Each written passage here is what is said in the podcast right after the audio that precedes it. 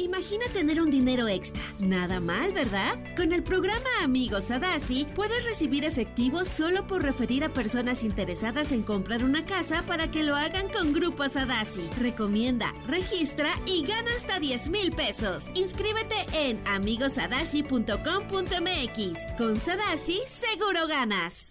Estás escuchando Jordi Anexa, el podcast. Hoy es Día del Estudiante.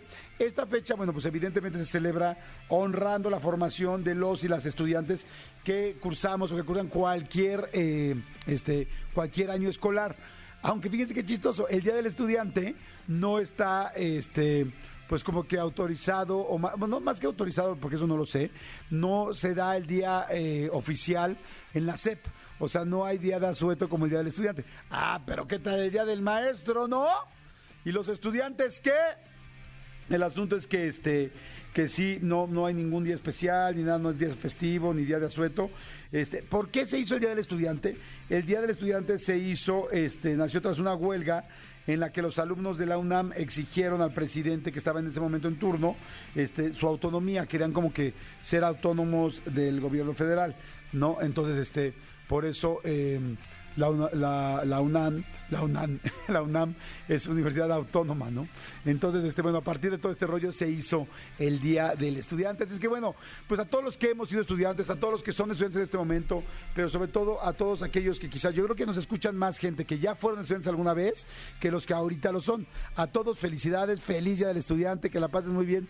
¿Qué cosas tan buenas eh, pasaban en el rollo de estudiantes que ahorita les vamos a platicar?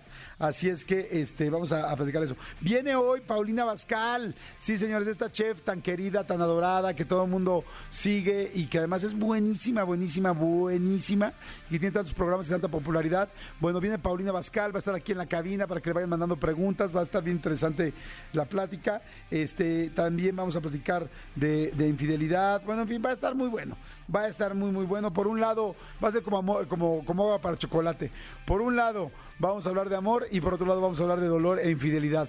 Acuerdan que como agua para chocolate, así, ¿no se acuerdan de, la escena de la comida en como agua para chocolate, donde todos están, este, donde están comiendo y resulta que, y, resulta que, este, que, les cae terrible la comida y todos vomitan porque la comida tenía las lágrimas de, de la protagonista.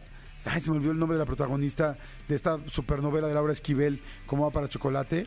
Este, ahorita les digo, algo era Lolita o Yoyita o mm, ahorita me acuerdo. ¿Cómo? Tita, sí, Tita, Tita, Tita, exactamente. De Tita que llora sobre la comida que está haciendo y al llorar, pues sus lágrimas hacen que todas las personas... Qué, qué gran novela es Como Agua para Chocolate, ¿eh? Si quieren leer una buena novela, lean Como Agua para Chocolate de Laura Esquivel, que digo, la película es muy buena, muy buena la película, pero si tienen la oportunidad de leer el libro, pues es va a ser una mejor, mejor opción. Escúchanos en vivo de lunes a viernes a las 10 de la mañana en Exa FM 104.9.